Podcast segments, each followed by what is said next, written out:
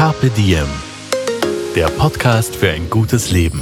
Daniela Zeller und Holger Potje. Jede Woche abwechselnd im Gespräch mit inspirierenden Menschen. Welche Rolle spielt ein bewusster Lifestyle für Sie? Woraus schöpfen Sie Kraft?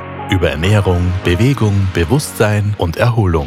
Wie finden Sie die richtige Balance im Leben? Woran sind Sie gescheitert? Und wie sind Sie wieder aufgestanden? Wie gelingt Ihnen das? Was für Sie persönlich ein gutes Leben ausmacht. Carpe Diem. Heute mit Paul Chaim Eisenberg, dem ehemaligen Oberrabbiner der israelitischen Kultusgemeinde Wien. Ich bin heute fast ein wenig aufgeregt.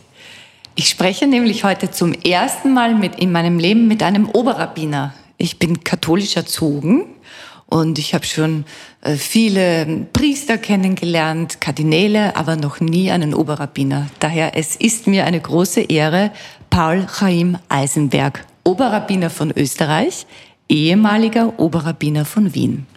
Ja, das bin ich und ich freue mich auch sehr, hier zu sein.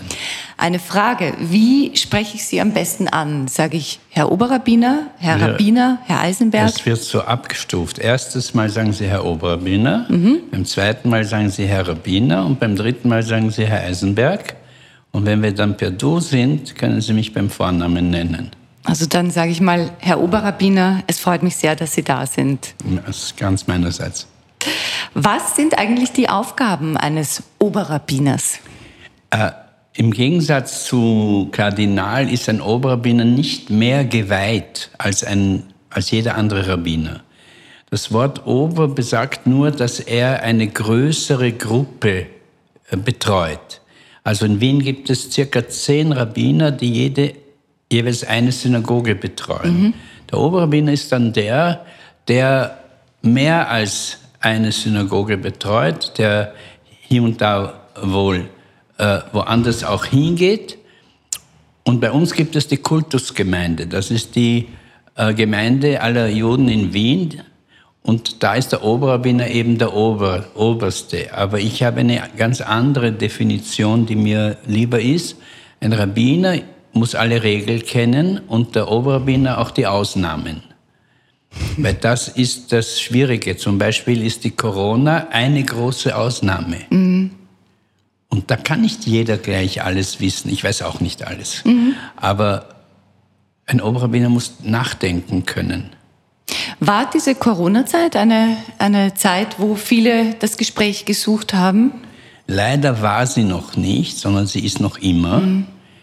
Und ich muss sagen, so direkt das Gespräch äh, schon auch. Aber es ging mir manchmal auch darum, etwas zu sagen, auch wenn man mich nicht gefragt hat. Es gibt in der rabbinischen Literatur eine ganze Literatur, die aus Fragen und Antworten besteht. Und wenn dann niemand den Rabbiner was fragt, dann fragt er sich selbst, weil er eine gute Antwort hat. Und man sollte eigentlich einen Rabbiner fragen, das gehört quasi zum Job, zur Job Description. Und einmal hat ein Rabbiner eine Gemeinde verlassen. Und da waren die ganz erstaunt und haben gesagt, wieso gehst du weg? Und daraufhin sagte er, ja, das war die erste Frage, die ihr mich gefragt habt. Warum, geht's, warum gehst du weg? Warum haben sie mich nicht vorher was gefragt? Es hat ihn so frustriert, dass er weggegangen ist. Hm, Ich frage Sie, welche Fragen stellen Sie sich äh, in, in Zeiten einer Krise?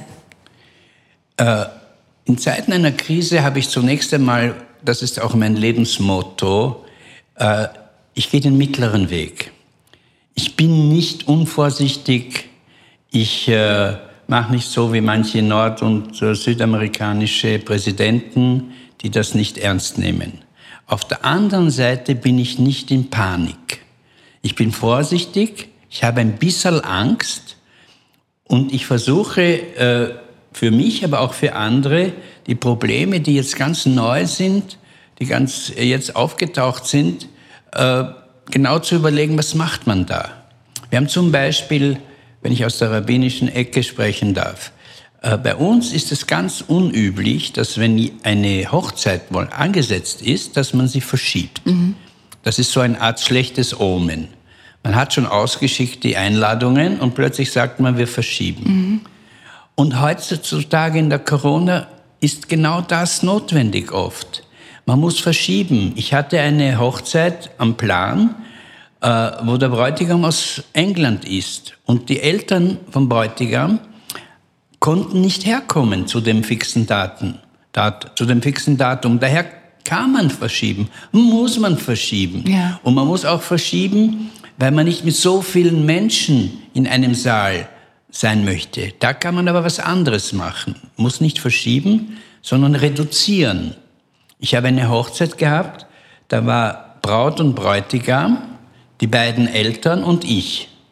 Und wir sind mit Abstand gestanden, ich weiß schon nicht mehr mit oder ohne Maske, und haben die wichtigste Zeremonie, äh, haben wir mal abgehalten, die Hochzeitszeremonie. Das Fest wurde klarerweise nicht gefeiert, sondern verschoben. Aber auch da habe ich, heute lernt man über Internet und YouTube und über solche Freiraumkommunikation zum Beispiel, lernt man immer neue Sachen. Da war ein Ehepaar, das wollte nicht verschieben und die Eltern waren da und sie haben die Hochzeit gemacht. Und nach der Hochzeit haben sie sich so eine Art Papamobil mhm. gemietet mit Lautsprecher. Das waren Leute, die alle, sagen wir, in einem Kibbutz gelebt haben, wo dort auch alle Freunde sind und sind mit diesem äh, Wagen mit Musik die Straßen rauf und runter gefahren und die Freunde, die nicht zur Hochzeit oder nicht zum Fest gekommen sind, sind am Balkon gestanden. Und die haben dann dort quasi die äh, Hochzeitsmusik gespielt. Er, sie und er, die Braut und der Bräutigam sind dort quasi gestanden und haben ein bisschen so mit dem Körper nach links und rechts sich gewegt und oben und auf der Straße und da oben auf dem Balkon waren die Freunde, alle mit Abstand und haben mitgesungen. Mhm. Also das ist schon sehr äh, inventiv. Das, das ist, ist sehr erfinderisch. erfinderisch. Und, und ja. vielleicht ist das das, was wir brauchen in der Krise. Das Reduzieren, sich auch reduzieren und erfinderisch sein. Ja, ich habe eine ganz wichtige Sache, die ich jetzt äh, nachher machen möchte weil jetzt die Rede ist von den neuen Flugzeugen, die man kauft, die man kaufen muss, das österreichische Bundesheer. Bundesheer. Mhm. Ich habe gesehen, dass in der Corona, bis auf ein verrücktes Land, alle Militärparaden abgesagt wurden. Und ich denke mir, davon kann man was lernen. Wer braucht Militärparaden? Vielleicht könnte man sagen, es gibt überhaupt keine Militärparaden mehr, auch nachher nicht. Ich bin nicht ein pazifistischer Träumer, der sagt, wir brauchen kein Militär. Wir brauchen manchmal. Mir ist da auch lieber diese äh, jungen Menschen, die nicht äh, mit der Waffe dienen, sondern verschiedene soziale Aufgaben übernehmen. Aber sagen wir mal, man kann ein Militär brauchen. Aber wer braucht eine Parade? Das kostet Millionen. Und wen soll das einschüchtern? Wen wollen wir einschüchtern oder wen wollen wir begeistert machen? Begeistern wir doch die Jugend für wertvollere Sachen, als dass sie schöne, dass sie schöne Panzer oder die neuesten mhm. Flugzeuge sehen. Also ich glaube, dass dieses Reduzieren, man kann natürlich nachher schon Dinge machen, wie, wie zum Beispiel, wenn es überhaupt ein Nachher gibt, äh, wieder eine schönere, größere Hochzeit. Aber da kann ich sagen, ich verzichte darauf. Mhm. War das für Sie als Rabbiner äh, auch immer wichtig, Menschen für eine Sache zu begeistern? Ich glaube, ein Rabbiner ist eigentlich ein Influencer, nur verdiene ich weniger. Ich, ich äh, verkaufe nicht Waren, aber ich möchte Ideen verkaufen und wichtige Ideen. Und meine Ideen haben sich auch ein wenig äh, entwickelt. Ich bin heute viel mehr äh, interessiert, den Leuten die Idee der Menschlichkeit, der Bescheidenheit, der Freundschaft zu anderen Menschen, der Liebe beizubringen. Ich denke mir auch äh, wegen der Ausnahmen. Äh, früher hat man gesagt, wenn einer unsympathisch ist oder sich äh, äh schlecht benimmt, sagt man, äh, der weicht mir aus. Mhm. Heute ist Ausweichen auf der Straße fremden Leuten, ohne dass wir sie verdächtigen, dass sie wirklich was haben, ist Ausweichen ganz wichtig, so dass wir die Definitionen umdefinieren können und wirklich lernen können. Also ich sage jetzt nicht, es ist gut, dass die Corona gekommen ist. Es ist sicher nicht gut. Mhm. Aber wenn sie schon mal da sind, soll man halt das Beste daraus machen. Ist das etwas, das Sie sagen würden, dass Sie gut können? aus etwas, das nicht so gut ist, das Beste draus machen? Äh, ich glaube, das ist sehr, sehr wichtig. Wir Juden haben zum Beispiel sehr viele Verfolgungen äh, erlitten. Und mein seliger Vater war während der Shoah versteckt mit seinem Bruder.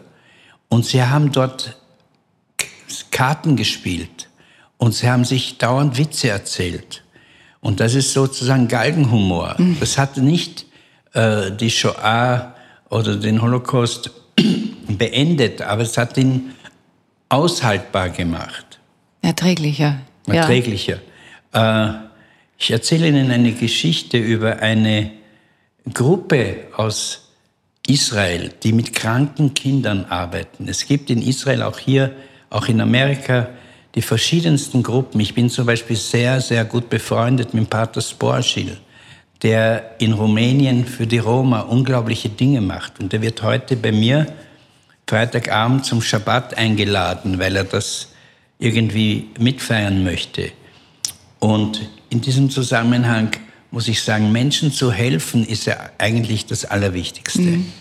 Und äh, so denke ich auch, dass man eben aus den schlimmen Dingen, wenn man sie verbessert, kann man, sie, kann man sehr viel lernen, kann man viel Gutes tun. Mhm.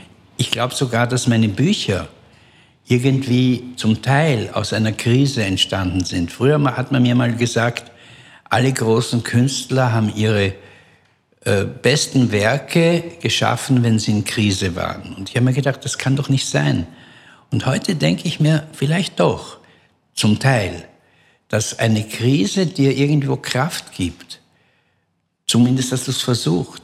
Wir haben jetzt in letzter Zeit ungefähr zehn Menschen verloren in den letzten zwei, drei Jahren, die sogenannte Zeitzeugen waren, die in Auschwitz waren, die in äh, Lagern waren und die dann gekommen sind und haben jungen Menschen in Schulen äh, ein bisschen was davon erzählt. Und äh, einer, da ist der Präsident der Gemeinde von Salzburg gewesen, ist 105 Jahre alt geworden und ist mit den jungen Leuten nach Auschwitz gefahren und hat noch mit über 100 dort Vorträge gehalten. Und ich habe mir gedacht, wie können diese Menschen, die so Schlimmes erlebt haben, so alt werden? Es sind natürlich viele andere nicht so alt geworden. Ja. Aber es war eine ganze Gruppe, die jetzt äh, immer weniger wird. Und ich habe mir das so vorgestellt, dass ein Mensch, der Auschwitz überlebt hat, die Kälte, die Plagen, der wurde derartig abgehärtet, dass er dann später im Leben die anderen Aufgaben vielleicht leichter gemeistert hat. Wiederum, wir wollten keine, wir werden jetzt nicht sagen, dass es gut, dass es die Shoah gegeben Nein, hat, manche damit Dinge es Leute sind gibt. Einfach nicht gut. Die sind einfach nicht ja. gut. Ja. Aber aus dem Nicht-Guten was Gutes zu machen. Ich habe eine Frau kennengelernt, die darüber Vorträge hält, wobei ich gar nicht der Typ bin, der dauernd nur über Shoah spricht. Aber da habe ich sie gesagt, wie hast du das überlebt? Und da sagte sie mir, ich habe nicht überlebt, ich habe triumphiert. Mhm. Das ist schon ein sehr interessanter Blickwinkel. Das ist ein sehr interessanter Blickwinkel. Und wie Sie sagen, und das zieht sich auch durch Ihre Arbeit durch, natürlich ist die Shoah ein großes, wichtiges, prägendes Thema. Aber Sie sagen ja auch selbst oft, die, die Freude, die Menschlichkeit, die Mitmenschlichkeit, die Liebe, das steht im Zentrum Ihrer Arbeit. Es gibt heute eine äh, ganze Wissenschaft, Wissenschaft, es gibt heute eine ganze Wissenschaft darüber, die sagt, Second Generation. Das heißt Menschen, die das nicht erlebt haben, so wie ich, aber die Eltern schon.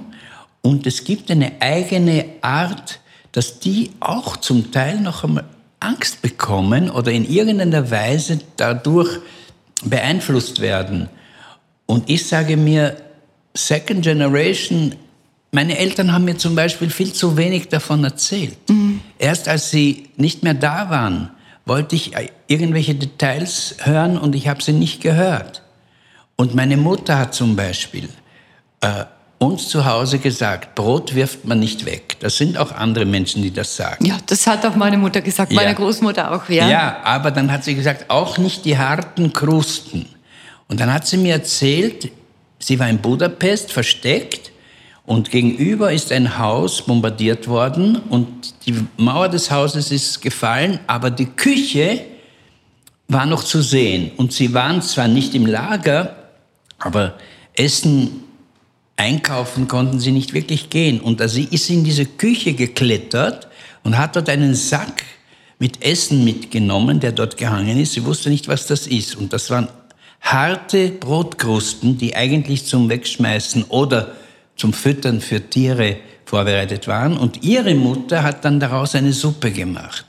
Und das haben sie dann gegessen und hat sie gesagt, wie auch andere natürlich, Brot wirft man nicht weg. Sie finden auch im Vater unser, ich kenne mich auch aus in anderen Religionen, unser tägliches Brot, Brot gib uns, gib uns heute. heute. Und damit ist nicht Brot an sich gemeint, sondern Essen.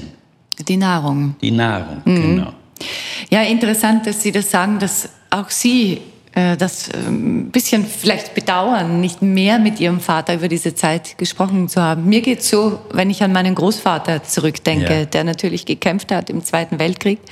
Mein Großvater war Bergbauer, ist im, im Mostviertel auf einem Bergbauernhof aufgewachsen. Und kurz bevor er verstorben ist, ähm, ist er etwas weicher geworden und hat sich geöffnet und hat mir erzählt, als er aus der Gefangenschaft zurückgekommen ist und wie mhm. Äh, auf dem Berg in, auf seinem Heimathof. Er hatte nicht mehr damit gerechnet, das jemals wiederzusehen. Und er war so glücklich, wieder diesen Hof zu sehen. Und er ist empfangen worden von seinem Vater mit den Worten, ah, gut, dass du da bist. Es ist eh gerade zum Hängen. Und mein Großvater hat geweint, als ja, er das ja, erzählt ja, hat. Und das erzählt zu viel, die Sprachlosigkeit, dieses, niemand wusste Worte zu finden, auf keiner Seite anscheinend. Aber wissen Sie, ich bin auch ein Mensch, der sagt, dass Menschen, Österreicher, Deutsche, die im äh, der Bundeswehr oder wie hieß das damals, ge gekämpft haben, äh, nicht alle Nazis waren. Mhm. Man muss da wirklich differenzieren. Das Problem ist, wenn Sie nachher gesagt haben, was für eine schöne Zeit das war und das war doch toll, das habe ich das ein wenig weniger gern. Ja. Aber wenn Sie nachher nachträglich ein wenig eingesehen haben, dass Sie ohne Schuld zu haben auf der falschen Seite waren, das gehört dazu. Und dann kann ich mit solchen Menschen sehr gut leben. Ich habe ja in Wien ähm, wo ich aufgewachsen bin, die ältere Generation war genau so. Und ich kann Ihnen äh, differenzieren zum Beispiel. Ich hatte zwei Geschichtslehrer. Mhm. Der eine hat sich bemüht, am Ende des Ersten Weltkriegs mit dem Jahr, äh, mit dem Stoff des Jahres im Juni fertig zu sein, damit er ja nichts über die spätere Zeit erzählen muss. Und der andere war ein Jüngerer, der hat sich bemüht, über diese Zeit zu reden. Der ist später Professor auch geworden. Und äh, wie gesagt, ich bin nicht dauernd unter dem äh, Schatten dieser Zeit. Ich kann das nicht. Ich will das nicht. Man fragt mich zum Beispiel, wie konnte denn Vater in Österreich leben, wo doch so viele Österreicher Nazis waren, was ja auch nicht äh, falsch ist. Und da hatte ich eine sehr interessante Geschichte von meinem Vater selbst gehört. Er stammte nämlich aus Ungarn. Und interessanterweise waren, sagen wir mal, ein bisschen weniger als die Österreicher. Aber viele Ungarn haben den Nazis geholfen. Viele Polen haben Juden den Nazis verraten. Mhm. Sie waren keine Nazis, sie waren wahrscheinlich von der Kirche her noch ein bisschen antisemitisch. Und mein Vater sagt, ich wollte aus Ungarn weg. Weil was da in Ungarn, äh, was ich persönlich erlebt habe, war in Ungarn, dass nämlich die Ungarn da und dort mitgeholfen haben. Wieder ist das eine Verallgemeinerung, nicht alle. Und für mich war Österreich sozusagen der Weg in den Westen, der Weg in die Demokratie. Aber es gibt österreichische Juden, die in Amerika gelandet sind, die ein bisschen anders denken. Aber auch hier hat die Zweite Republik hat damals der Bürgermeister Zilk mit anderen einen sogenannten Jewish Welcome Service mhm. gegründet und hat Juden, die 39 oder 38 irgendwann da rausgeworfen wurden oder, oder äh, geflohen sind, wieder eingeladen, sich Wien anzuschauen. Und da gab es sehr interessante Begegnungen. Und ich habe äh, die immer in der Synagoge Besuch, begrüßt. Die kamen in die Synagoge. Und dann hatte ich immer sozusagen einen Satz, der mir sehr wichtig war. Ich habe gesagt, ihr habt 1938 geglaubt, das ist das Schlimmste, was passieren kann, dass ihr nämlich fliehen musstet, die Heimat verlassen musstet. Und heute wisst ihr, dass ihr die Glücklichen waren. Weil die, die da geblieben sind, denen ging es dann oft an den Kragen. Ja, man denkt oft, das, was einem widerfährt, ist das Schrecklichste und hinterher kommt man oft drauf, es war das Beste. Ja, das ist ein bisschen so, geht schon in den Glauben auch hinein.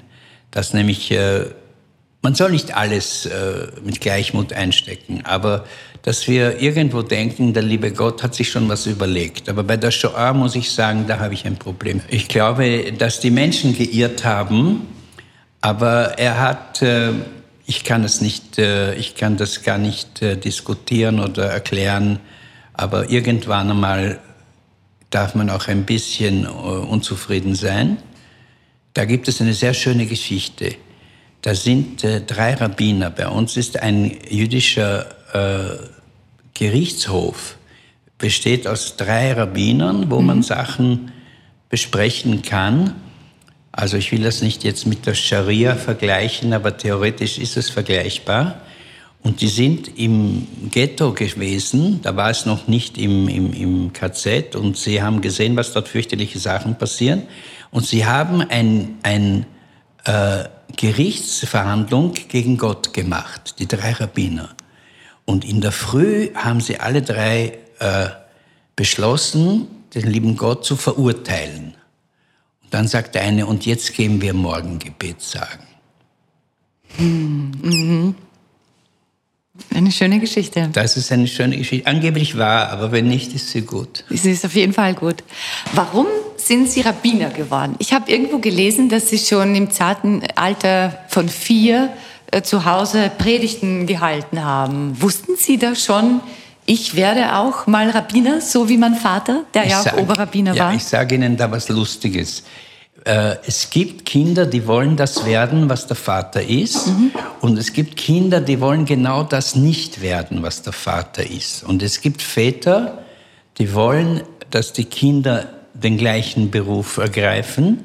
Und es gibt Väter, die wollen, dass die Söhne vielleicht nicht den gleichen Beruf ergreifen. Und bei uns war es eigentlich so, dass ich Mathematik studieren wollte und mein Vater sehr happy damit war. Mhm. Weil Rabbiner ist ein sehr erfüllender, aber nicht immer leichter Beruf.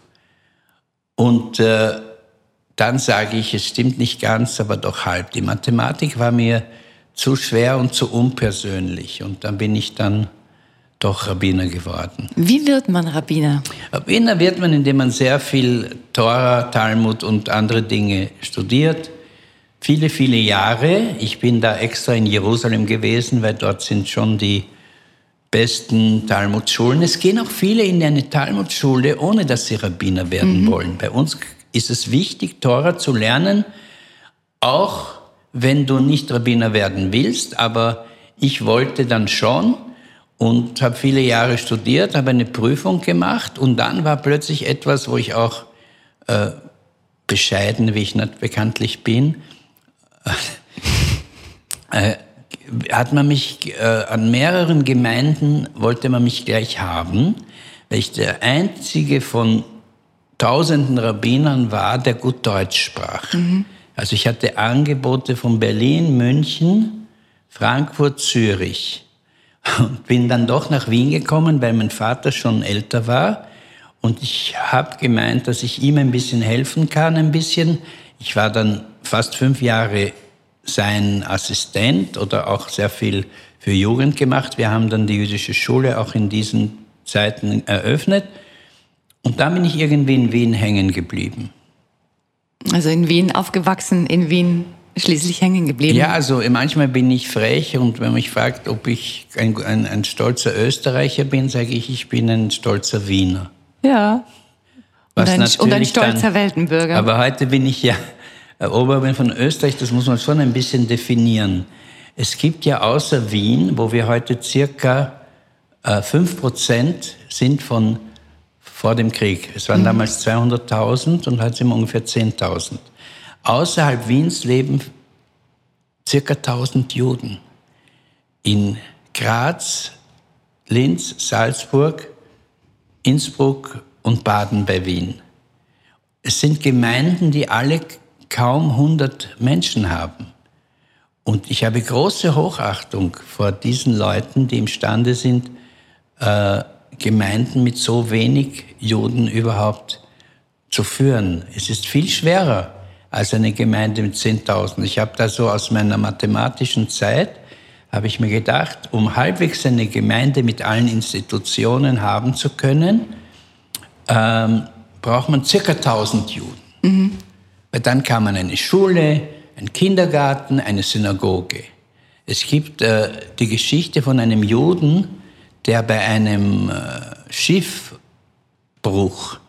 auf einem Schiffbruch erlitten hat und ist auf einer Insel allein gewesen. Und nach zehn Jahren kamen die Leute und haben gesagt, äh, sie werden ihn jetzt abholen. Sagt er, okay, ich habe mir zwar hier sehr schön eingerichtet, aber ich komme mit euch, aber erst möchte ich euch zeigen und zeigt ihnen das Haus und den Garten und die Synagoge und dann noch ein Haus und dann noch eine Synagoge und da sagen sie ihm, du bist doch allein auf dieser Insel, wozu brauchst du zwei Synagogen? Und da sagt er drauf, in diese gehe ich nicht. Das heißt, wir Juden sind schon ein bisschen auch komisch, dass wir äh, sehr verschiedener Meinungen sind. Wir haben in der äh, Gemeinde von sehr, sehr orthodoxen bis ganz liberalen und äh, dann haben wir jeder sozusagen, wenn es geht, dann gibt es vielleicht in einer Gemeinde von 1000 Juden vielleicht gleich drei Synagogen. Mhm. Es gibt zum Beispiel in Wien Synagogen für Juden, die aus der Sowjetunion stammen, die ihre eigenen Ritus haben, ihre eigenen Melodien, schon die gleichen Worte, alles ist in Hebräisch, außer der Predigt. Und die wollen dann ein bisschen anders und haben dann eine eigene Synagoge gewollt. Und dann haben wir gesagt, wenn die Stadt Wien und der Staat hilft, das war zu jenen Zeiten, als ein Großteil der sowjetischen Juden nach Israel gegangen sind. Aber einige sind hier hängen geblieben. Na, dann wird das, wird, werden wir mit dem Staat zusammen schon äh, das Geld zusammenkriegen, eine Synagoge bauen. Und daraufhin sagten sie, nein, wir wollen drei. Wieso drei? Sagte, wir wollen eine usbekische, eine georgische und eine kaukasische. Und die gibt's heute. Und Sie schweben über dem und schauen, dass Sie alle Schäfchen in der Herde immer wieder zusammenbringen? Na, ich muss schon sagen, dass die haben auch ihre eigenen Rabbiner. Und wenn es um die alltäglichen Dinge geht, kommen die nicht dann zu mir. kommen alle zum Rabbiner, dann gehen sie zu ihrem Rabbiner. manchmal auch zum Oberrabbiner. Aber ich finde, dass es diese, ähm, dass die Einheit in der Verschiedenheit wichtiger ist. Es wurden zum Beispiel vom lieben Gott Mann und Frau geschaffen, die ganz verschieden sind, sowohl körperlich, jetzt sage ich vielleicht was, was man heute nicht mehr sagt, aber irgendwie sind sie anders. Aber das ist ja das Schöne.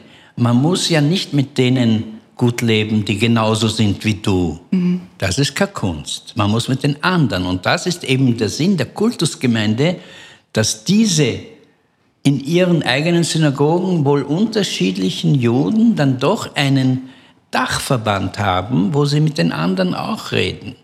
Ja, mit denen die ein anderes Narrativum haben. Oh, ist Narrativ ist mein Lieblingswort. Wirklich? Wirklich? Ja, Narrativ. Warum ist das Ihr Lieblingswort? Weil, zwei, weil ich erzähle Ihnen da erst eine Geschichte. Da kamen zu mir zwei Herren, die einen Streit hatten. Man muss nicht immer gleich zu Gericht gehen, man kann auch zum Rabbiner gehen. Und die erzählten mir, was sich zwischen ihnen äh, sozusagen, warum sie streiten, den Grund. Und beide erzählten eigentlich äh, mehr oder weniger die gleiche Geschichte, aber jeder konnte die Geschichte so erzählen, dass er recht hat. Die gleiche Geschichte. Du hast mir was weggenommen und der andere sagt, du hast mir was weggenommen. Und ich hörte ihnen zu und ich sagte dem einen, der zuerst gesprochen hat, sage ich ihm, du hast recht. Und daraufhin höre ich den anderen an und der sagt dann, sage ich ihm dann, du hast recht. Und da kommt die Rabbinerin rein, die natürlich klüger ist als der Rabbiner und sagt, das geht ja nicht. Die können nicht beide recht haben. sage sag ich, du hast auch recht. das ist dieses Narrativ, weil ich glaube, dass heute, und da muss ich schon ein Thema erwähnen, das mir wichtig, fast wichtiger ist als alles andere, das ist der Friede. Mhm. Der Friede wird dann sein, wenn die Israelis das Narrativ der Palästinenser verstehen und die Palästinenser das Narrativ der Israelis. Ich bin kein Politiker, ich darf mich gar nicht äußern zu solchen Sachen, ich werde niemanden kritisieren, ich bin nicht gescheiter, aber ich muss sagen, solange jeder nur sich selbst versteht, dann, dann tun wir auf, dem, auf einem Ort sozusagen treten. Erst wenn wir beginnen, uns dem anderen zu nähern. Und hier kommt aber noch was Wichtigeres. Das christlich-jüdische Gespräch. Wir sind Juden und glauben nicht, dass Jesus der Erlöser war. Die anderen sind Christen und glauben, dass Jesus der Erlöser war. Um Frieden zu schließen, bin ich nicht bereit zu sagen, Jesus war der Erlöser.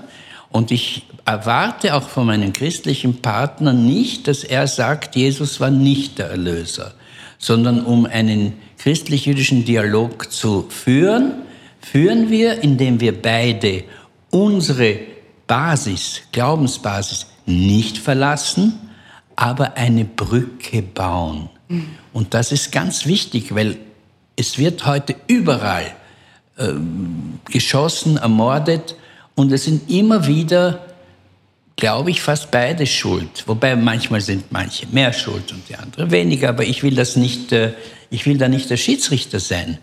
Aber eigentlich ist sozusagen der Weg zum anderen wichtig und gleichzeitig, das habe ich dann mit dem Bild der Brücke auch schon einmal gesagt, eine Brücke muss auf beiden Seiten feste Pfeiler haben.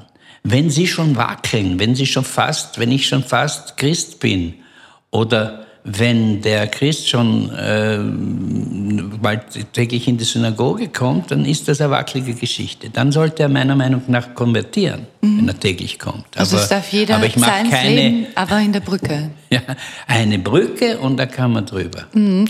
Und in Wahrheit also so verstehe ich es, ich bin keine Bibelgelehrte, ja. wollen alle drei monotheistischen ähm, Weltreligionen das Gleiche, nämlich diesen Ausspruch, Friede sei mit euch. Ja, Shalom Aleichem auf Hebräisch, Shalom Aleichem, aber nur reden geht nicht. Mhm. Wir singen das am Freitagabend, aber auch singen genügt nicht. Man muss was tun. Und das, äh, ich habe da ganze äh, ich, ich habe da Albträume über diese Sache leider manchmal, wo zum Beispiel es so klare Standsätze gibt. Der andere will nicht. Das ist eine der einfachsten Ausreden. Der andere will nicht. Zum Beispiel. Vielleicht trägt auch unser Gespräch dazu bei. Na, wir äh, zwei, werden schon, wir zwei haben schon Frieden gemacht. Wir, für uns ist das kein Thema, aber vielleicht hört jemand Wissen zu, Sie, der sagt, ich sage Ihnen ehrlich, in Jerusalem, in Jerusalem äh, gibt es sehr viele äh, arabische Taxifahrer. Und die erkennt man nicht wirklich, wenn man einsteigt, weil die haben israelische Nummern, Nummerntafeln.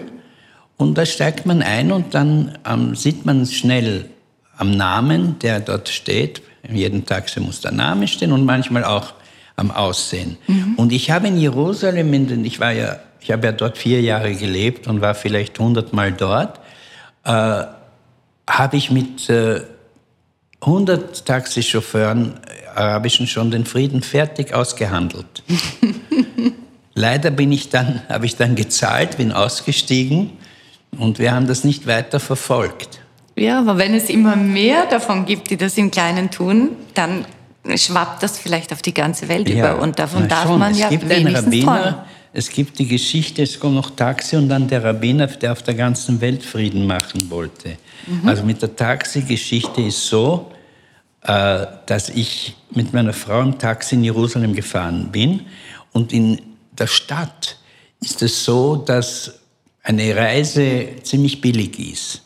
Wenn man aber einen Touristen sieht, der vielleicht morgen oder übermorgen auf dem Flughafen fährt, dann kann man mehr verdienen auf einfach. Es ist nicht überall der Flughafen so nah wie in Wien. Mhm. Okay, und da wird man sehr oft gefragt, von wo sind Sie? Um dann das Gespräch, vielleicht interessiert ihn nur, wo ich bin. Er merkt gleich an meiner Aussprache, obwohl ich gut Hebräisch spreche, er merkt an meiner Aussprache, dass ich ähm, nicht Israeli bin. Und äh, dann habe ich ihm gesagt, ich bin aus Belgien. Und meine Frau sitzt neben mir und sagt zu mir, so leise auf Deutsch, wir sind aus Belgien. und da sage ich ihr, weißt du, letztes Mal gestern oder heute bin ich mit einem anderen Taxler gefahren und ich habe ihm gesagt, äh, ich bin aus Wien. Und der sagt mir drauf, wie kannst du bei den Nazis leben? Und dann habe ich mir gedacht, ich lasse mir nicht gern von einem Taxichauffeur sagen, wo ich leben soll. Okay. Aber das ist natürlich nicht ein Witz. Das mhm. ist eine, äh, ich habe hier eine, ein Problem. Es ist in Österreich manchmal nicht so gut, wie ich glaube, aber manchmal nicht so schlecht, wie viele andere glauben. Es sind da Menschen, die glauben noch, dass auf der äh, Ringstraße noch die braunen Hemden marschieren. Aber es ist auch nicht wirklich alles immer wunderbar. Aber wir haben doch einen guten Gott und er hat die Insel Ibiza geschaffen und hat uns jetzt eine, dadurch eine Koalition gemacht, wobei ich ganz klar sage, ich bin nicht schwarz, ich bin nicht grün, ich bin auch nicht rot. Ich bin ich. Ähm, die aber auszuhalten ist, weil eine Koalition in einem Land muss meiner Meinung nach eher in der Mitte sein. Dann kann natürlich einer ein bisschen mehr rechts sein, der andere soll ein bisschen mehr links sein. Dann können sie eine Koalition machen und müssen auch nicht vor den vier Jahren alles, alles fertig besprechen und nur dann koalieren, wenn sie eins zu eins alles gleich machen wollen. Das habe ich schon vorher gesagt. Alles gleich geht nicht. Aber man muss zum Wohle von Österreich einen Kompromiss schließen können. Und das ist äh, jetzt passiert und werden wir schauen. Ja, und das könnten ja auch beide recht haben. Sie haben ein Buch geschrieben. Ähm, Darf man jetzt husten oder nicht? Sie dürfen husten. Sie dürfen gerne husten. Okay. Genau, aber Sie haben ja Ihr, Ihr Glas mit ein bisschen Wein und Wasser, dürfen wir genau. das sagen. Sie haben ein Buch geschrieben, das ich mit großem Vergnügen gelesen habe. Das ABC vom Glück, jüdische Weisheit für jede Lebenslage. Wie, wie ist eigentlich dieser Titel entstanden, das ABC vom Glück? Der Titel ist ein Schwindel von meinem Herausgeber. Das ist sehr ehrlich. Ich wollte das Buch nennen Maseltov. Es gibt einen Begriff, den auch die nicht die Juden kennen. Vielleicht Maseltov heißt, ich wünsche dir gutes mhm. Glück. Und zu meiner Überraschung stand plötzlich das ABC des Glücks, wobei drinnen schon ein ABC ist, aber ein ABC von verschiedenen Dingen. Genau, AI wie Einleitung. Genau. Aber, aber dann haben sie mir gesagt, so verkaufen wir mehr Bücher und dann habe ich gesagt, ja dann. Ach so, weil alle Menschen auf der Suche nach dem Glück sind. Es gibt so viele Bücher über Glück. Es gibt da einen Professor, dessen Namen ich natürlich jetzt vergessen habe, so ein dicker Mann, ein ganz toller Mann, der hat ein Buch über Glück geschrieben. Mit dem habe ich auch äh, einmal diskutiert und gemerkt, dass der hundertmal mehr Bildung hat als ich. Aber ich mache das. Beim ersten Buch war ja dann noch das Bild schrecklich. Und da haben meine Kinder mir gesagt, bei dem, bei dem Verlag darfst du kein Buch mehr schreiben, weil die haben so ein schreckliches Bild gemacht. Also habe ich mir dann gesagt, okay, wenn ihr das Bild, ein halbwegs ordentliches Bild macht, dann lasse ich euch den Titel. Mm, es sind aber, es ist ein gutes Buch geworden mit vielen, vielen Geschichten. Ich habe an manchen Stellen laut aufgelacht. Wissen Sie, welche meine, ich habe ein paar Lieblingsgeschichten. Aber Sie sind weise. Mir ist Sie wichtiger, sind so weise. Mir ist wichtiger die Weisheit als ja, der Witz. Bitte. Ja, ja, ja. Ich, es, die Weisheit, natürlich. Ja, ja also ich habe auch nachgedacht, sehr viel. Aber weise Sachen kann ich lustig erzählen. Das können ja, nicht alle. Die meisten erzählen irgendetwas Weises und da schlaft mir das Gesicht aber ein. Aber wenn Weise und Witz. Hand in Hand daherkommen, dann besser geht's überhaupt nicht. Hm. Ich möchte Wie Ihnen, viel Stück haben Sie gekauft? Ich habe im Moment eins gekauft, aber ich werde es zu noch Weihnachten öfter verschenken. Sie, ja, das, mein Vater hat demnächst Geburtstag und der ja, kriegt das zum aber Geburtstag. Aber kaufen Sie es dann bei mir gleich. Bei Ihnen gleich, warum? Das ist jetzt eine finanzielle Geschichte, das geht die Leute nichts Also an. das verhandeln wir dann unter uns. Nein, nein, ich zahle gern den ganzen Preis für ein gutes Buch. Äh, Das ist mir, Nein, ist aber mir bei mir wert. nicht im Geschäft. Also, dann mit einer Widmung. Mit Widmung. Das machen wir. Okay. Ja, äh, und zwar, äh, wie gesagt, A wie Einleitung. An, anscheinend ist Ihnen für A kein guter Begriff eingefallen, darum haben Sie Einleitung mit AI geschrieben. Na, ich wollte, ich wollte provozieren, ich mache Okay. das gerne. Ich Bis- wollte, dass die Leute glauben, dass ich nicht gut Deutsch schreiben kann. Bis, äh, spricht man das Zadig oder Sadik? Zadig wäre ein richtiges Zadig. Z. Zadig. Das bedeutet ein guter, anständiger Mensch. Zadig ist ein gerechter und es gibt große und kleine und äh, es gibt berühmte Rabbis, die ganz besondere solche Zadigs waren und da habe ich einen Ausbund an Geschichten. Ja, Sie, also, äh, eigentlich gibt es ja nur 36 Zadigs Nein, nein, für die Erlösung der Welt. Nein, das Habe ich gibt das die falsch Min- verstanden? Nein, nein. 36 ist das Minimum, dass Mhm. die Welt nicht in sich zusammenfällt. Und das, bei den Zadiks ist die Hauptsache, dass sie das selber nicht wissen, Ach so. dass sie Zadik sind. In dem Augenblick, wo du weißt, was für ein toller Mensch du bist, ich Ist zum Beispiel weiß auch nicht mehr. was für ein toller Mensch Ja, ich bin. wobei wir dann ein Problem haben, denn Ja. Sie schreiben gegen Ende des Buches, Ja. Sie verleihen jedem, der das Buch bis zum Ende gelesen hat, quasi den Titel. Zadig, aber Zadig. nicht einer der 36, sondern Okay. einer der Tausenden. Die Welt kann nur leben. Ich habe mich schon gefreut. Ich meine, jetzt bin ich einer Na der ja. tausenden Zadigs, Nein, aber jetzt, wo ich es weiß, Aber ich kann Ihnen geworden. vielleicht eine Geschichte erzählen von so einem Zadig, der oder mehrere, ich weiß noch nicht, welche ich Ihnen jetzt erzählen muss. Pause kann man nicht machen, gell? Nö. Also, Sie können nachdenken. nachdenken. Nein, es gibt eine, die ist, äh, die ist, zu, die ist zu heavy. Na, Ist dann will ich heavy. genau die hören. Man darf ja auch Heavy-Geschichten Ja, erzählen. also da gibt es einen Rabbi, einen großen Rabbi, mit dem der liebe Gott manchmal gesprochen hat. Es gibt ja dazu vorher noch den Witz, wo ein, der Zadik als Rabbi ist eine eigene, äh, wie heißt das, Art. Nicht diese 36, die sind meistens einfache Menschen, die nur ganz einfach gut sind.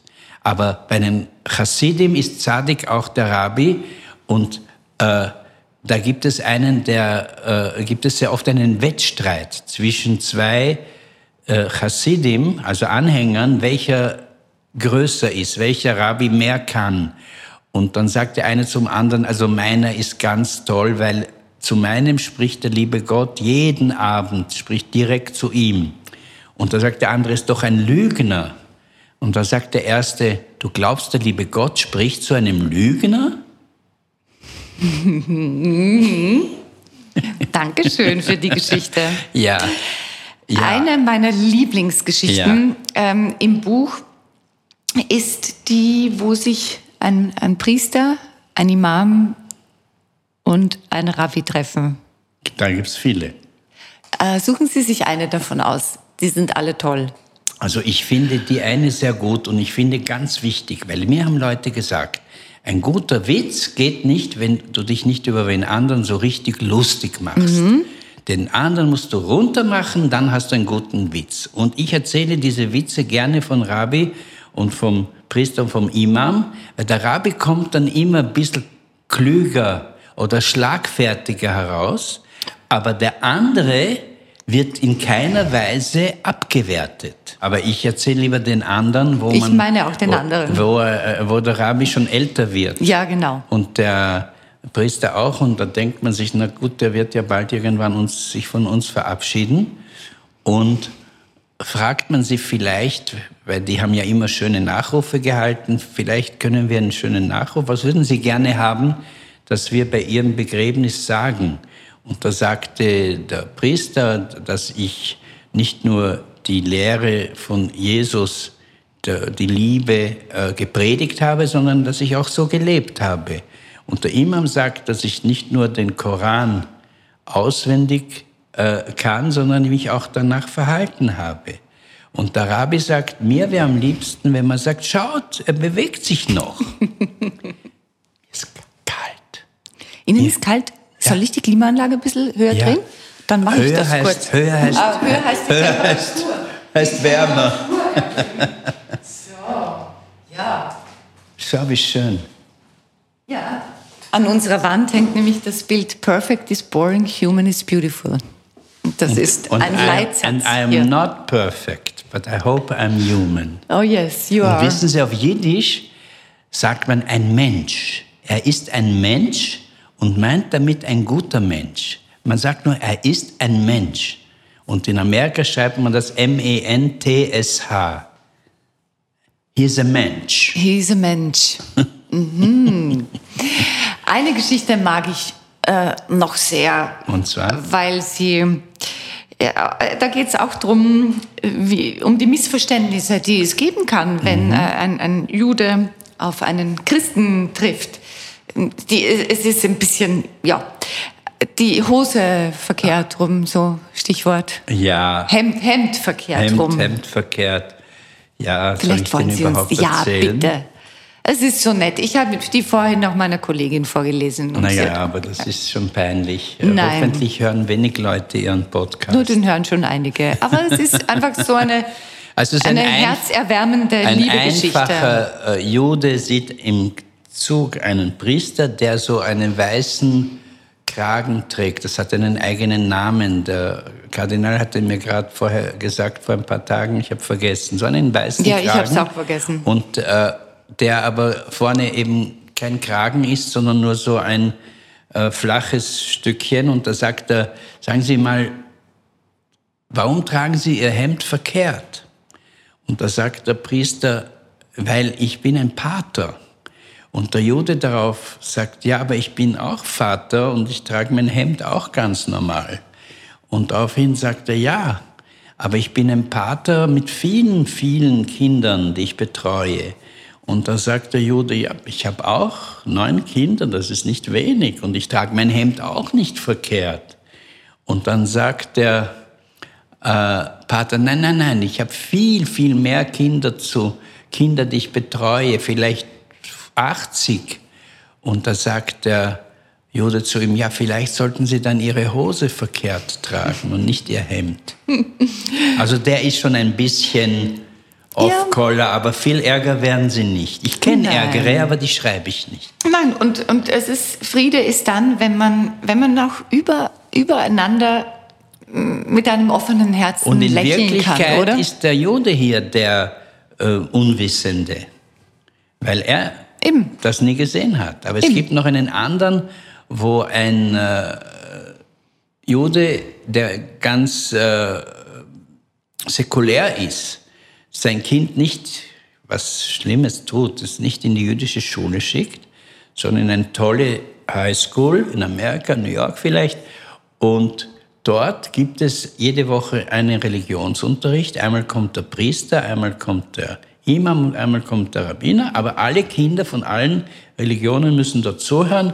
Und das Kind kommt ganz aufgeregt nach Hause und sagt, Papa, Papa, heute hat der christliche Priester gesagt, es gibt nicht einen Gott, es gibt drei Götter. Und da sagt der Vater, nein, nein, bei uns Juden gibt es nur einen Gott, an den wir nicht glauben. Auch wenn, wenn Sie sagen, der, das Wort Glück im Buchtitel Ja. war nur quasi der Marketing-Schmäh vom Verlag. Aber was würden Sie sagen mit all Ihrer Lebenserfahrung? Wie, wie gelingt ein, ein glückliches Leben? Wir, in den Sprüchen der Väter steht, wer ist reich? Der, der zufrieden ist mit dem, was er hat. Der, der glücklich ist mit dem, was er hat. Es gibt ja noch eine mathematische Erklärung, ich habe ja mal Mathematik studiert, dass eigentlich die Reichen die unglücks unglücklichsten sind, was natürlich nicht immer stimmt, äh, weil irgendwo der Gedanke im Talmud ist, dass jeder will sein Vermögen verdoppeln. Wenn er 1000 Euro hat, ist sein Traum 2000 Euro zu haben. Und wenn er eine Million hat, ist sein Traum zumindest zwei Millionen zu haben. Also, also fehlt dem Reichen viel mehr als dem, der nur 100 Euro hat. Dem fehlen doch nur 100. Und Glück, ja. Glück ist das eine, dass man zufrieden ist mit dem, man was hat. Das hat auch mit Glauben zu tun. Weil wenn ich sage, warum hat der einen Mercedes und ich habe nur einen Hyundai, ich habe so einen kleinen herzigen Hyundai, dann sage ich im weitesten Sinn, dass der liebe Gott äh, ungerecht ist und ihm den gibt und mir einen kleinen. Wobei der liebe Gott natürlich nicht die Autos äh, äh gibt. Aber äh, das Zweite ist, Glück ist, glücklich ist der, der andere glücklich macht. Glück, Glück ist nicht etwas, was du alleine genießen kannst. Wenn du alleine glücklich bist und das Einzige, was du sehen kannst, ist, dass du dich im Spiegel anschaust, ist das kein Glück. Mhm. Aber Glück ist wirklich andere glücklich zu machen, weil auch wenn man das nicht gleich im, äh, sozusagen in Berechnung ziehen soll, weil du dann das zurückbekommst. Es gibt ja eine große Frage, ob es überhaupt Lohn und Strafe gibt. Ob ich, wenn ich den Schabbat halte und koscher esse, was ich beides mache, äh, der liebe Gott mich dann belohnen wird. Und äh, wir glauben schon, dass es Lohn und Strafe gibt, nur wissen wir nicht genau, wann und wie und wo dieser Lohn kommt. Aber wenn wir jemanden anderen was Gutes tun, dann kommt der Lohn vielleicht sofort. Nicht vom lieben Gott, sondern von dieser Person. Ich kann, ich will mich jetzt nicht wichtig machen, ich kann an keinem Bettler vorbeigehen, ohne ihm was zu geben. Es gibt heute vielleicht mehr als sonst ich bin kein Millionär und ich gebe nicht jeden 1000 Euro, aber ich habe genug, um jedem was zu geben. Und wenn dann jemand sagt, das ist eine Mafia, die wollen ja, die verdienen doch mehr am Tag als du und lauter solche Geschichten, das ist mir egal. Die Größenordnung, die ich gebe, in der, in der Größenordnung von circa 5 Euro, äh, schaffe ich. Mhm. Und dann kam einer zu mir zu zweit und ich habe dem einen fünf Euro gegeben, für beide natürlich. Und dann sagt der andere, mir hast du nichts gegeben. Dann habe ich gesagt, das ist für euch beide. Mhm. Und geben ist seliger denn nehmen. Genau, das hat mein Onkel auch gesagt, weil der war Boxer. Oh. Herr Eisenberg, jetzt darf ich schon Herr Eisenberg ja, sagen, ich habe noch ein paar kurze Fragen. Okay, mach mal. Und zwar ist das Motto dieses Podcasts Zeit für ein gutes Leben. Ja. Daher auch an Sie die Frage, was bedeutet denn für Sie persönlich das gute Leben? Ein gutes Leben ist wirklich zufrieden zu sein mit dem, was man hat. Die Einschränkungen auf sich nehmen und vielleicht nachher wieder etwas mehr wollen. Aber aus dieser Zeit muss man lernen. Nur wer lernt, hat ein gutes, hat ein gutes Leben. Also haben Sie ein sehr gutes Leben. Ja, ich versuche, ja. Hm. Haben Sie bestimmte Rituale, also etwas, das Sie jeden Morgen machen oder jeden Abend vorm zu Bett gehen? Also ich spreche ein Gebet, aber ich mache bewusst keine Rituale. Ein Kaffee in der Früh ist schon ein Ritual, aber da weckt mich ganz einfach auf. Mhm. Aber ich kenne jemanden, der hat ein Ritual, der, der isst jeden Tag um 10 Uhr Frühstück, um 1 Uhr Mittag, drei Gänge, dann am Abend. Und den habe ich wirklich gesagt, du hast ein Ritual. Aber ich, mein Ritual ist kein Ritual zu haben. Mhm.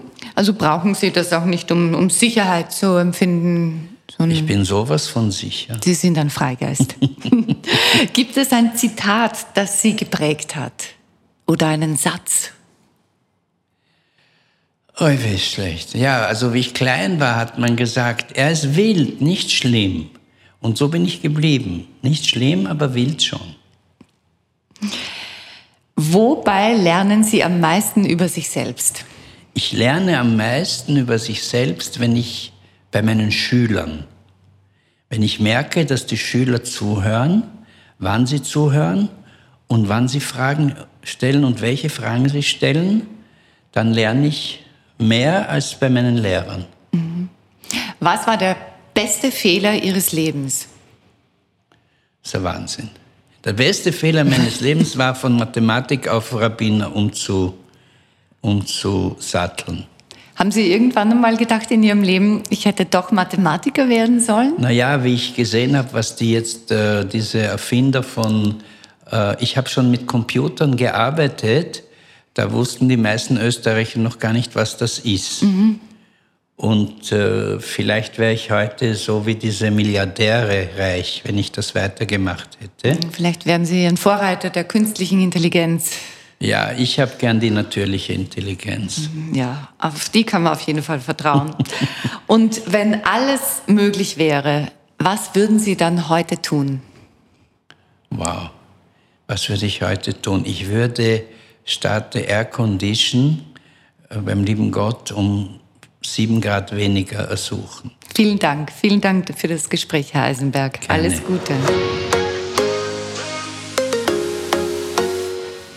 Mehr von Carpe Diem gibt es auf Soundcloud, iTunes, Google Play oder Spotify.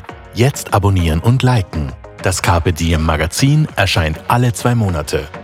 Besucht auch unsere Social Media Portale auf Facebook, Instagram und YouTube und unsere Website carpediem.live. Carpe Diem, der Podcast für ein gutes Leben. Wenn euch der Carpe Diem Podcast gefallen hat, dann schenkt ihm 5 Sterne bei Apple Podcasts. Wir freuen uns über eure Kommentare und sind direkt über podcast.carpediem live erreichbar. Nächste Woche Holger Potje im Gespräch mit Schlafcoach Dr. Brigitte Holzinger.